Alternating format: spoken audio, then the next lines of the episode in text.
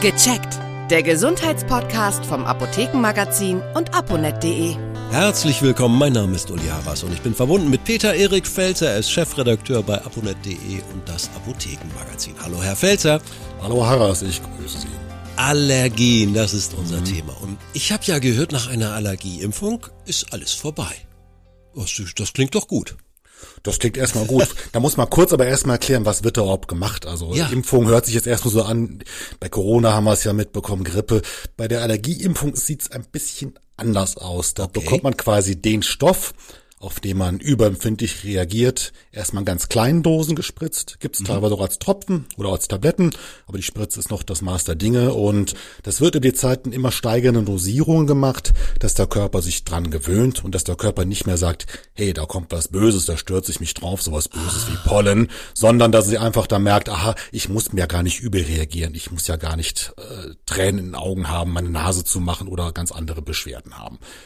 Aber Sie sprachen an über den Erfolg dieser Impfung. Genau. Genauso wie auch eine, eine richtige Impfung nicht zu 100 Prozent wirkt, ist es da auch nicht so. Also, mhm. dass eine Allergie verschwindet, ist nach einer Allergieimpfung eher selten.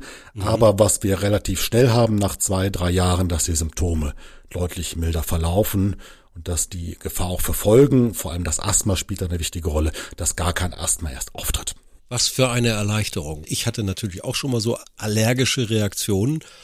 Ui, im ersten Moment, wenn man es noch nie hatte, ist man ja doch etwas irritiert, bis man es richtig einordnen kann. Dann gibt's ja auch diese Pflaster, wo so verschiedene Tests gemacht werden auf der Haut. Können Sie dazu noch was sagen? Ja, man muss natürlich wissen, wenn man eine Allergie hat, auf was reagiert man. Mm. Man kann natürlich auf sein Gefühl hören, man merkt natürlich eher so, ja, wenn das jetzt blüht, ist es das, aber so richtig weiß man es nicht. Ja. Es wird quasi, in der Regel wird das auf dem Rücken gemacht, da werden, wird der Rücken quasi in so kleine Flächen eingeteilt. Und auf mhm. jede Fläche kommt ein kleiner Pieks und da wird eine Substanz drauf geträufelt. In der Regel Substanzen, die im Verdacht stehen, Allergien auszulösen. Ja. Und es gibt noch eine Testsubstanz, wo auf jeden Fall was passiert, damit die Ärztin oder der Arzt auch sehen kann, ob das richtig anschlägt. Und ältere Menschen sind doch eher weniger von Allergien betroffen. Hört man auch immer wieder. Das galt lange Zeit so. Mhm. Mittlerweile gibt es immer mehr Patienten, die 60, 65 sind, die in die allergologischen Praxen kommen und auch Beschwerden haben. Ah. Das muss aber prinzipiell kein schlechtes Zeichen sein, ja. weil es zeigt zumindest, dass das Immunsystem fit ist. Das Immunsystem reagiert über, wenn es sich auf Allergene stürzt, also auf die Stoffe, die Allergenen auslösen. Aber ja. prinzipiell ist so ein kleiner Tendenz da, wenn man eine Allergie entwickelt, steht es um das Immunsystem als solches meistens doch ganz gut. Klassisch ist ja der Pollen im Frühjahr und Sommer genau. und danach ist Ruhe, oder? Ja, Sie werden lachen. Ich habe ja selbst Heuschnupfen und bei mir hat's in der zweiten Januarwoche angefangen zu kribbeln. Ah, das ist ein bisschen früh. Das hat mit zwei Hauptgründen zu tun. Mhm. Einerseits, ja gut, wir sagen immer so schnell Klimawandel, aber wir merken ja schon, wenn wir bedenken, Mitte Februar haben zumindest bei uns im Hausraum Frankfurt fing an, die Krokusse zu blühen. Und wenn natürlich Krokusse blühen, die sind natürlich schön anzuschauen und machen selten Allergien, ja. aber da blühen noch andere Sachen. Hasel, Buche, Erle sind so die klassischen Kandidaten.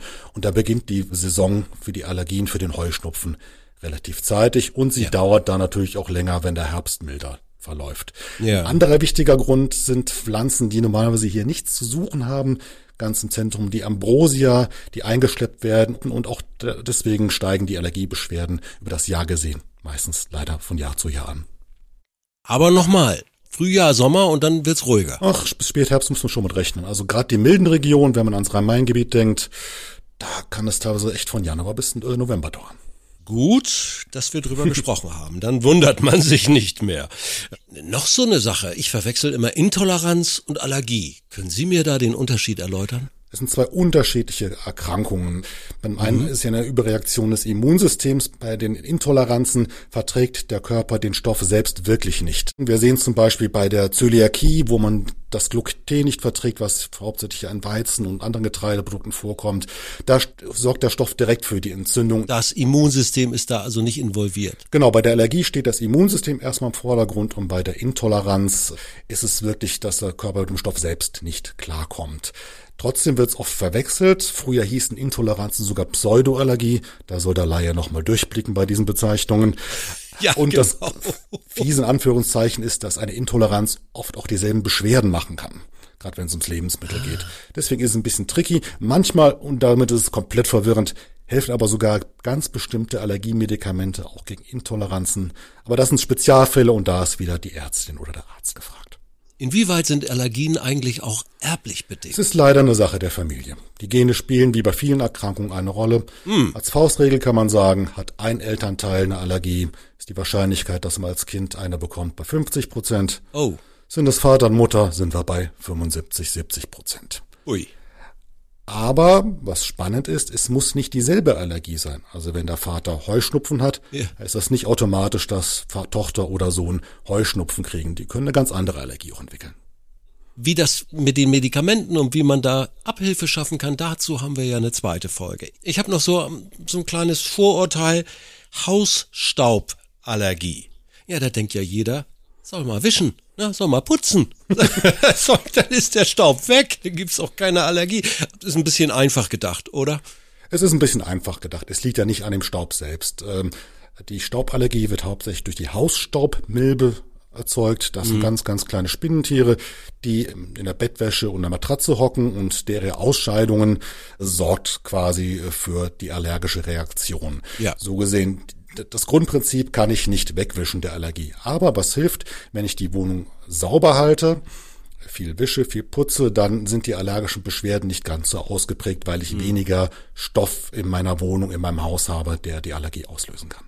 Gut, aber man kommt dann um eine vielleicht sogar medikamentöse Behandlung gar nicht drum herum. Das ist jetzt aber Bestandteil unserer zweiten Folge. Bis hierher danke ich recht herzlich Peter Erich Felzer, Chefredakteur von aponet.de und das Apothekenmagazin. Bis zur zweiten Folge. Jan Harras, tschüss. Tschüss. Viele weitere Tipps und Informationen für Ihre Gesundheit lesen Sie online auf www.aponet.de und alle 14 Tage im Apothekenmagazin, das Sie kostenlos in Ihrer Apotheke bekommen. Danke für Ihre Aufmerksamkeit. Bis nächste Woche zur neuen Folge von Gecheckt, der Gesundheitspodcast vom Apothekenmagazin und aponet.de.